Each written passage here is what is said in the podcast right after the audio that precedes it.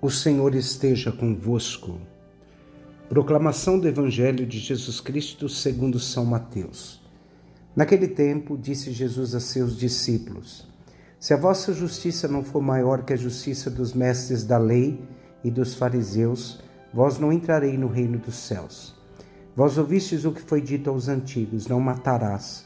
Quem matar será condenado pelo tribunal. Eu, porém, vos digo: todo aquele que se encoleriza com seu irmão será réu em juízo. Quem disser ao seu irmão patife será condenado pelo tribunal. Quem chamar o irmão de tolo será condenado ao fogo do inferno.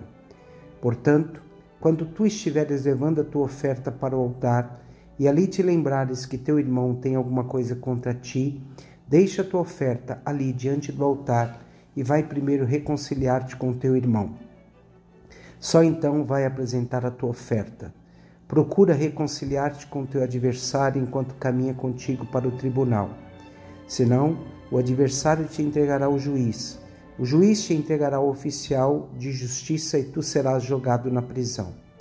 Em verdade, eu te digo, dali não sairás enquanto não pagares o último centavo. Palavra da salvação. Meus irmãos e minhas irmãs, nós estamos vivendo nesses dias uma continuidade daquele que é o Sermão da Montanha, mas antes de falarmos propriamente do Evangelho, lembremos das palavras do, da segunda carta de São Paulo aos Coríntios, a partir do capítulo 3, capítulo 4. E Paulo vai nos colocar uma palavra, né? Falar de uma palavra que significa o véu. Só compreendemos as Escrituras a partir de Jesus Cristo. Jesus é um modelo para nós entendermos toda a escritura humana. Jesus veio para fazer a vontade do Pai que está nos céus. Com Ele, nós também somos chamados a fazer essa vontade. As promessas do Antigo Testamento que nós lemos, elas sempre vão remeter a nossa vida a e vão se concretizar em Jesus. Devemos tirar o véu que nos separa de Cristo. Essa, essa é a mensagem que o Evangelho coloca no nosso coração. Todos os véus que nos separam de Deus. Entrando no Evangelho e imaginando algo que nos separa deste Deus que é amor, o Sermão da Montanha vai nos lembrar de atitudes que nós devemos viver.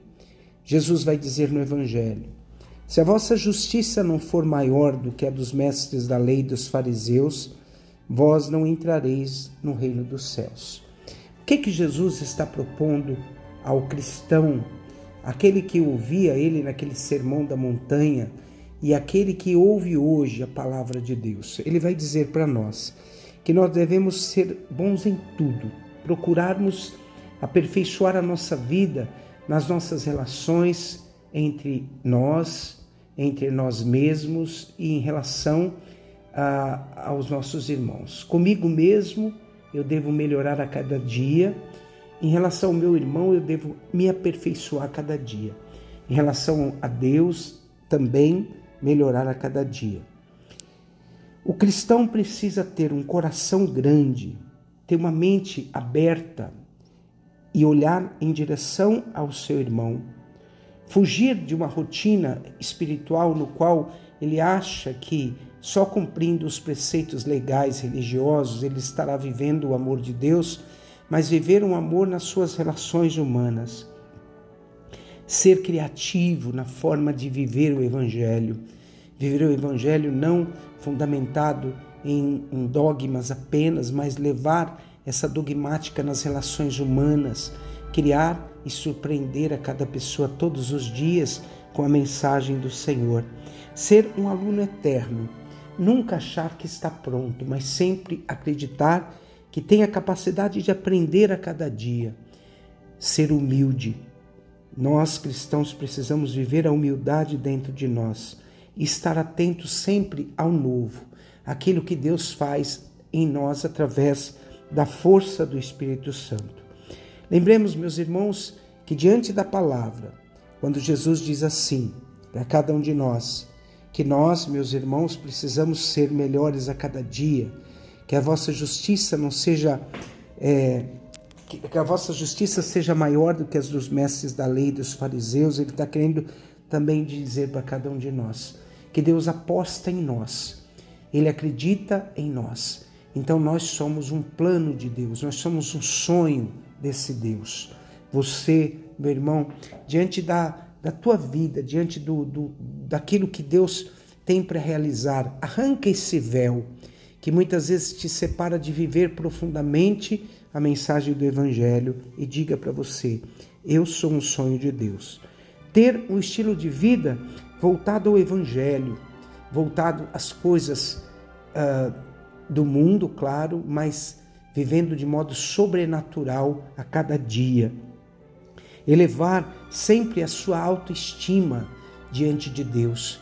Às vezes nós nos comportamos diante do Senhor e nós não somos protagonistas de uma história em relação a Deus, porque nós sempre olhamos para as nossas misérias. Olhe para as tuas qualidades, para o teu chamado diante desse Deus que é amor. Ser maiores que os mestres da lei e dos fariseus. Talvez o grande erro que Jesus estava criticando é que eles ficaram presos a uma religiosidade aparente, a uma letra apenas e não foram capazes de ir além.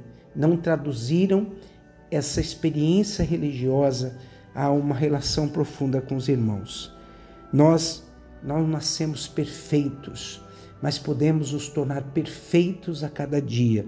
Não nascemos gênios, sabedores de tudo, mas podemos nos tornar gênios, sabedores de tudo. Quando Jesus coloca no Evangelho a palavra, a oferta que nós devemos dar. Se nós lembrarmos que nós estamos precisando nos reconciliar ainda com o irmão, nós precisamos deixar a nossa oferta no altar e irmos procurar o nosso irmão. Em outras palavras, Jesus está dizendo: há algo em nós que nós não podemos levar. Mágoas, ressentimentos, tristezas, angústias, tiremos isso do coração e deixemos Jesus conduzir a nossa vida. Meu irmão, minha irmã, eu volto a te dizer: você é um sonho de Deus. Desça sobre vós e vossas famílias a bênção do Deus Todo-Poderoso, o Pai, o Filho e o Espírito Santo.